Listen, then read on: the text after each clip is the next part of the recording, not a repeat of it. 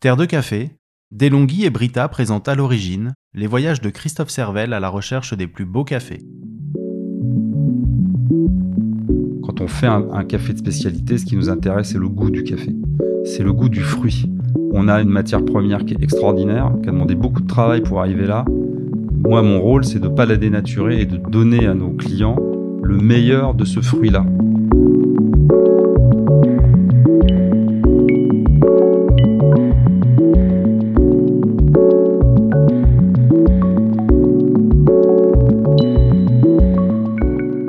Pour se repérer parmi les différents cafés de spécialité, l'origine, la ferme et le nom du producteur sont des informations essentielles comme l'est la connaissance de la variété. Au tournant des années 2010, au même moment que se développent de nouvelles façons de travailler un café après sa récolte, la variété geisha émerge et devient le visage du café de spécialité. Elle en bouscule les codes, à commencer dans les compétitions qui élisent chaque année les meilleurs baristas du monde. Originaire d'Éthiopie, on cultive des geishas au Panama depuis les années 60 pour leur résistance à la rouille des caféiers, cette maladie capable de décimer des plantations entières. Jamison Savage en est l'un des producteurs stars. Il produit ses geishas sur les pentes du volcan Baru, près de Bokete, dans sa ferme la Finca Deborah. Ces cafés se vendent cher et on les retrouve chaque année sur les podiums des compétitions internationales. Christophe le rencontre en 2015 pour comprendre d'abord ce qui fait la particularité de ces geishas et nourrir sa réflexion sur les cafés de compétition et l'évolution des process, dans un marché en pleine croissance et face à une demande de plus en plus exigeante.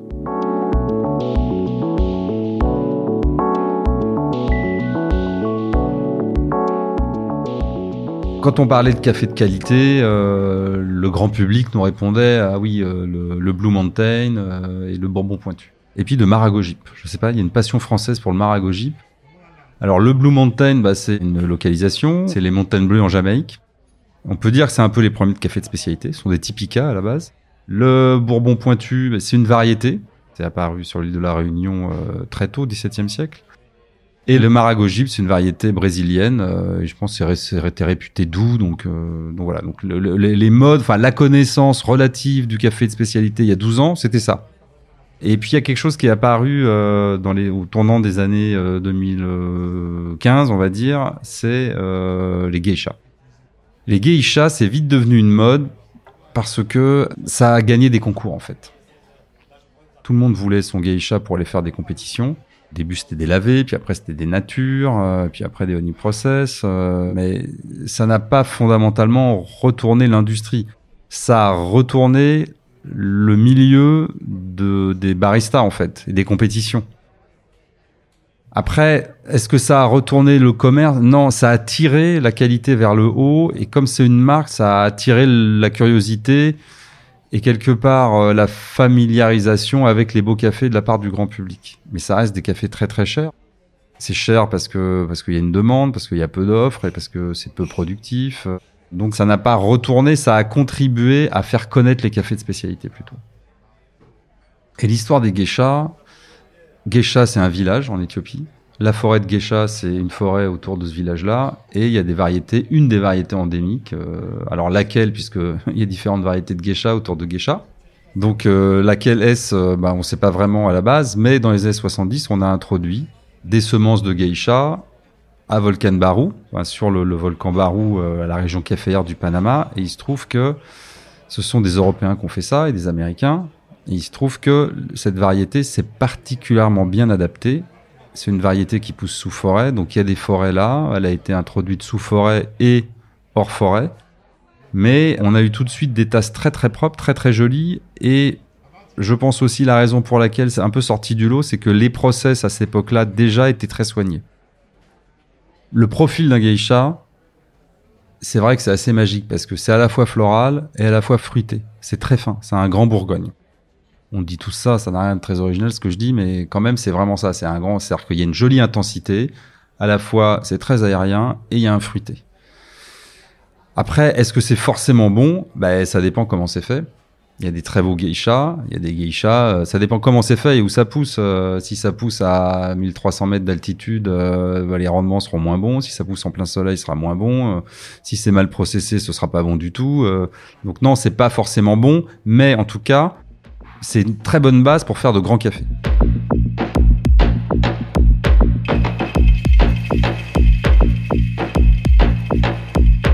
On voulait rencontrer Jamison Savage en fait Jamison Savage euh, gagnait beaucoup de prix avec ses cafés, euh, enfin pas lui directement via des baristas, mais euh, moi ce que je voulais voir c'est la manière dont il faisait le café. C'était ses process.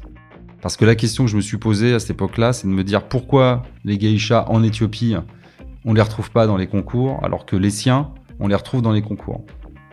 Et là, effectivement, j'ai compris que Jamison Savage était une espèce de maniaque de la cerise, quoi. Les types euh, reviennent euh, de la cueillette euh, et c'est tout juste. Enfin, je j'exagère pas. Hein, il, examine chaque cerise, quoi. Chaque cerise c'est mis. c'est le premier qui faisait des, des, lits de séchage avec simplement une couche de cerise et pas deux. rien ne se chevauchait. tout était parfaitement séché, trié, etc. Et c'est ça un café de concours. Un café de concours, c'est évidemment une belle variété, mais c'est une, une, rigueur et une précision extrême sur euh, tous les process, la cueillette, ses séchages, le tri. Après, on passe à la torréfaction quand le café arrive ici. Mais si je veux parler de sa ferme, donc Finca Deborah, le secret de ces cafés, c'est une variété euh, très jolie, c'est une culture sous forêt. Ça, c'est important. Hein. Euh, on est dans la forêt comme en Éthiopie, donc la plante, elle se sent comme si quasiment si elle était sur son terroir originel. Et puis, c'est la maniaquerie du process. Quoi. La route qui mène est une des plus belles routes de montagne que j'ai vues. Elle est, euh, c'est un, paysage hyper accidenté. On avait loué un petit 4x4. Euh, on était nombreux là-dedans. Euh, on était sept avec les, oui, avec les enfants. il y avait des côtes, c'était vraiment dur. Lorsqu'on a retrouvé Jamison, il m'a dit OK, ta voiture, tu la laisses sur le côté. Je vous emmène tous dans mon gros pick-up parce que vous montrez pas. On est euh, sur les pentes abruptes d'un volcan avec des paysages extraordinaires, une lumière extraordinaire. Il pleut, il fait beau, il pleut, il fait beau. Euh, tout est multiplié. Quand il pleut, il pleut. Quand il fait beau, boum, ça cogne. Euh, c'est fabuleux, quoi. C'est magnifique. L'histoire de Jamison Savage, c'est intéressant. c'est quelqu'un qui vient de la finance. Je raconte ce qu'il me raconte. Hein. Je ne l'ai pas vérifié, mais c'est quelqu'un qui vient de la finance qui a tout investi dans sa ferme. Ils ont voulu changer de vie avec sa femme. Ils ont planté des geishas, donc c'était quand même tout ça n'était pas un, hasard. Il avait la connaissance, il est formé, il était formé au process. Et euh, en gros, au bout de trois ans, euh, toujours pas de café, plus un rond. Il se dit si là on n'a pas de cerise, euh, ben c'est fini, on vend tout, on rentre à la maison quoi. Et là, ben, d'un coup, bam, ça s'est mis à faire beaucoup de cerises. Il a eu la floraison, il a eu les cerises, et sa ferme était, était lancée quoi. C'est ça aussi euh, le, café de spécialité euh, il y a 10 ans, il y a 20 ans.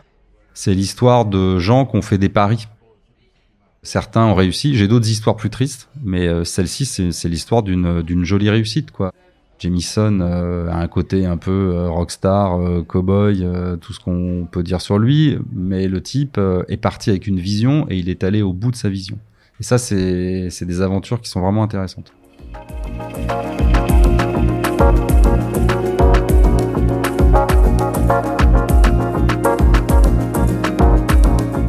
Vraiment eu euh, une hégémonie des, des, geishas dans les années 2015, là, où un sur deux qui gagnait, c'était des geishas, peut-être plus même. C'est moins le cas aujourd'hui, parce que euh, bah, la qualité moyenne de tous les cafés euh, s'améliore. Aujourd'hui, on peut gagner avec un, tour, un Katura s'il est bien récolté, bien processé. Et puis, il y a une nouvelle variété, il y a des recherches le dernier qui a gagné la broue, euh, il a gagné avec un, assemblage. Donc je pense qu'à un moment, les, juges aussi, on a eu marre de, de, de et de faire gagner des geishas. Donc il fallait autre chose. Euh, il y a une nouvelle variété. Là, moi, je, suis de près une variété euh, qui est une variété Sidra, qui est une variété éthiopienne un croisement de Bourbon, euh, Typica, euh, qui est vraiment très très intéressante. Ça, ça, a commencé en Équateur et tout ce qu'on a cupé en Équateur avec les fermes euh, avec lesquelles on travaille, euh, c'est les cidras qui sortaient, quel que soit le process, qui sortaient en premier. C'est peut-être le prochain geisha. En tout cas, nous, on va faire une année là-dessus. On a, acheté beaucoup beaucoup de cidras d'Équateur, la base, l'origine quoi de cette, cette variété. Pour l'anecdote, c'est sorti des laboratoires Nestlé. Alors c'est pas eux qui l'ont sorti, hein, c'est quelqu'un qui travaillait, qui est parti avec, et qu'on a fait un petit commerce, merci à lui. Voilà, donc il y a toujours des nouveautés. Donc euh, il y a les process, les variétés, euh, il y a les baristas qui travaillent, il y a des nouvelles recettes, des nouvelles manières d'extraire. C'est un monde euh, en, en, mouvement, en formation. Alors en pays producteur, un café de compétition, c'est faire attention à son café. J'exagère un petit peu, mais à chaque minute, quoi. Déjà, on prend les meilleures euh, parcelles hein, de, la, ferme, on prend les meilleures variétés, on va euh, essayer différents euh, protocoles de fermentation et les étudier. Qu'est-ce qui sort le mieux par rapport à un profil qu'on a envie d'obtenir Est-ce que c'est un honey Est-ce que c'est une macération carbonique Est-ce que c'est un nature Est-ce que c'est un lavé Pourquoi pas? Et puis, euh, on va euh, apporter le plus grand soin au séchage, c'est-à-dire qu'on va remuer le café pour un séchage uniforme euh, les, tous les quarts d'heure, tous les demi-heures. voilà, on, on, porte un soin attentif à chaque moment de la transformation d'un café. Et ce sera la même chose à la torréfaction, après, et ce sera la même chose à l'extraction. C'est-à-dire qu'un café de concours, on va le juger à la tasse, dans un concours, mais tout ce qui a précédé la tasse, c'est de l'orfèvrerie la technologie de haute précision.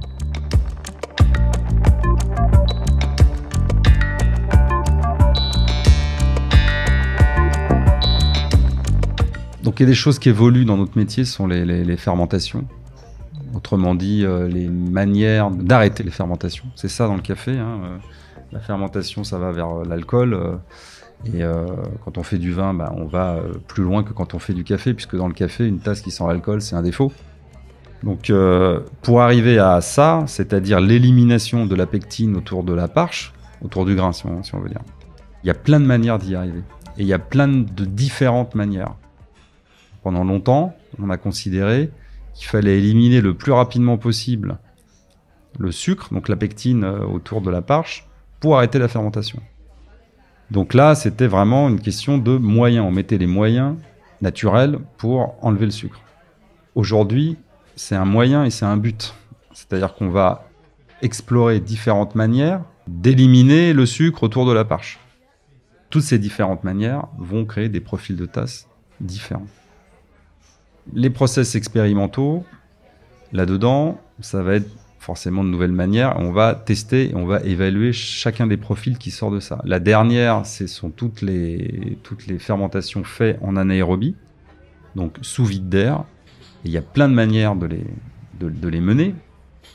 Déjà, ça peut être des cerises entières, euh, des cerises euh, enfin des. Euh, ça peut être plusieurs jours ou quelques heures de macération. Ça peut être macération à sec, macération dans l'eau, dans le bidon, sous gaz carbonique. ensuite, y a des, eh, ça peut être du nature qu'on va ensuite éplucher, enfin laver en bac, dépulper, sécher. Voilà, tout ça, c'est de l'expérimentation.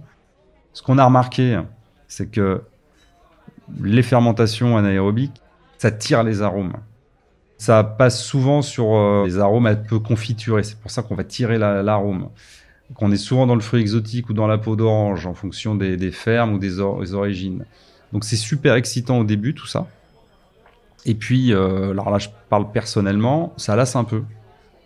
C'est pas des cafés qu'on boit tous les jours. C'est des cafés qui sont puissants, qui sont un peu lourds. Euh, c'est des cafés qui sont un peu évidents, quoi. Euh, ah bah ça sent la mangue, ouais, ça sent la mangue. Bon, moi, si j'ai envie d'une mangue, je, mange une mangue, quoi. Je bois pas, je bois pas un café. J'ai besoin de plus que ça. J'ai besoin de plus de complexité, de finesse, de légèreté. Donc, euh, l'expérimentation des fermentations, c'est quelque chose d'hyper nécessaire. J'ai l'impression qu'au bout d'un moment, on revient un peu aux essentiels. C'est une impression que j'ai, hein, ça se confirmera dans les, certainement dans les années à venir. Mais je sais qu'aujourd'hui, chez Terre de Café, on me reparle de café lavé. Alors que euh, on était tous d'accord, bon, en fait, c'est pas très intéressant, on va en faire parce qu'il y a des clients qui aiment bien et tout, mais en fait, on s'ennuie. Mais en fait, un beau café lavé, c'est joli, c'est autre chose. Voilà. Donc, euh, je pense que l'expérimentation, il restera des choses, mais ce sera euh, pas pour autant qu'on abandonnera les cafés lavés ou les cafés nature. Le café nature, c'est sûr que non.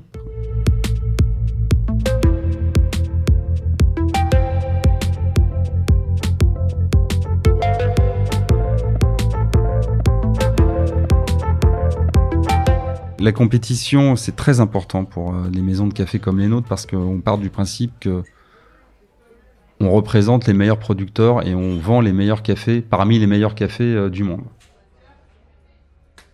Donc ça, c'est bien de le dire, mais c'est bien de le démontrer par des preuves qui sont concrètes. Et le championnat, les victoires, pour le public, c'est concret et ça rassure. Donc c'est très très important. Alors c'est important pour une marque parce qu'elle se fait connaître, c'est important pour euh, sa réputation, parce que quand on gagne des concours, euh, c'est que quand même on a travaillé et qu'on n'est pas trop mauvais. Et c'est aussi très très important pour la cohésion d'équipe. Chez nous, enfin ce qu'on voit de Terre de Café le plus, c'est-à-dire nos boutiques, il y a une cohésion euh, d'équipe et une ambiance avec nos baristas qui est assez incroyable. C'est-à-dire que je pense que Terre de Café doit beaucoup à ces baristas. Et effectivement, quand euh, il y a des leaders dans les baristas qui apprennent aux autres à gagner des compétitions parce que eux-mêmes les ont gagnées, ça crée une cohésion assez euh, unique. Au début, euh, quand on n'avait jamais rien gagné, je suivais ça avec un grand détachement. J'essayais de pas me mettre la pression. Et puis euh, un jour, on a gagné. D'ailleurs, il y a un drame. Hein, euh, Joachim Morceau, euh, notre ancien aide barista, avait formé Pierre, et puis ils se retrouvent tous les deux en finale. Et puis c'est Pierre, l'élève, qui gagne.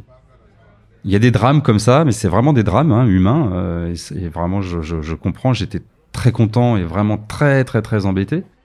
Donc oui, j'assiste et alors plus ça va, plus je me prends au jeu quoi. C'est-à-dire que quand Pierre a gagné une seconde fois, remettre son titre en jeu, euh, faut être courageux. Et regagner, il faut vraiment être très bon. Il n'y a, plus de débat là-dessus. Il est très très bon. Et alors, quand on a euh, Marie Picoche, qui était totalement outsider, qui était en face d'un mec qui avait déjà été champion, formé par des champions en Suisse, euh, tout le tralala, elle gagne. Voilà, la joie, elle est encore plus grande. Là, j'étais, j'étais fou. Et là, j'étais pas. On m'a, Pierre m'appelle. J'étais en voiture, je me souviens. Au son de sa voix, je savais qu'on. Il m'a pas dit. Au son de sa voix, je savais qu'on avait gagné. Quand il m'a dit qu'on a gagné, je gueulais comme un môme dans ma bagnole tout seul. J'ai raccroché et je gueulais encore de joie. Ça peut paraître stupide, mais euh, c'est très très jouissif euh, à vivre.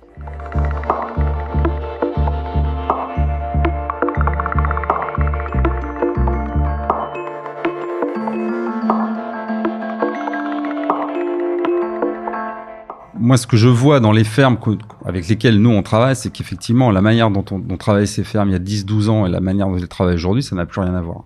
Une professionnalisation, on est capable de faire des très très beaux lots tous les ans. On est capable de faire de plus en plus de lots différents. On est capable de faire des lots plus importants tous les ans. Ce qui peut détourner une ferme du terroir, c'est de courir après des récompenses.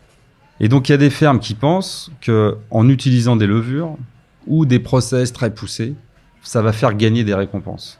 Alors oui, il y, a, eu les histoires des cafés infusés. Hein. On peut faire infuser du café vert dans de l'ananas, donc on va lui donner une couleur d'ananas. Ça a gagné, je sais plus quoi l'année dernière. Et donc il y a des fermes qui courent après la récompense pour faire connaître et vendre plus cher ensuite leur café. Ça peut tourner les têtes des producteurs. Mais euh, pour moi, c'est pas, ce sont pas des stratégies à long terme. Ça, c'est stratégies à court terme le café, encore une fois, je me répète, c'est assez riche. Il y a encore assez à explorer pour gagner des concours, mais c'est du travail. Effectivement, c'est plus compliqué de travailler comme Alero Castro, qui d'ailleurs, parce qu'il est loin, il est très intelligent ce garçon, il a fait ses tests en levure. Il a dit, euh, ça m'intéresse pas, mais j'ai fait les tests, je sais ce que ça donne, quoi. Donc c'est beaucoup plus difficile de travailler un peu comme un scientifique de terroir, si je puis dire, comme Alero Castro, que d'ajouter des levures ou de faire infuser ses cafés. Alors dans le cadre des compétitions, des relations de long terme avec les partenaires, oui, sont importantes. Moi, pour moi, c'était un objectif, c'était d'arriver à gagner des concours avec nos partenaires. On l'a fait avec Volcan Azul. Je pense qu'on représentera des cafés de Volcan Azul, mais j'espère bien qu'on représentera des cafés d'autres fermes. On travaille, hein. on se met comme objectif euh, ça. On travaille avec Pyrénéos là-dessus, on travaille avec Himalaya là-dessus, on travaille avec euh, la Josefina là-dessus, on travaille avec euh, Arnocos euh, autour des Sidra en Équateur là-dessus. Gagner un, concours, c'est bien. Qu'il y ait une histoire là-dedans et du sens, moi c'est ça qui m'excite. Moi, en tant que fondateur de Terre de Café, un barista vous dira pas forcément la même chose. Quoique un barista, quand il a confiance dans son café, parce que s'il sait qu'il y a une histoire, et en plus quand, il y a participé, je pense à Pierre de, de Chanterac, bah, moi je pense qu'il a plus de chances de gagner et il en est d'autant plus fier.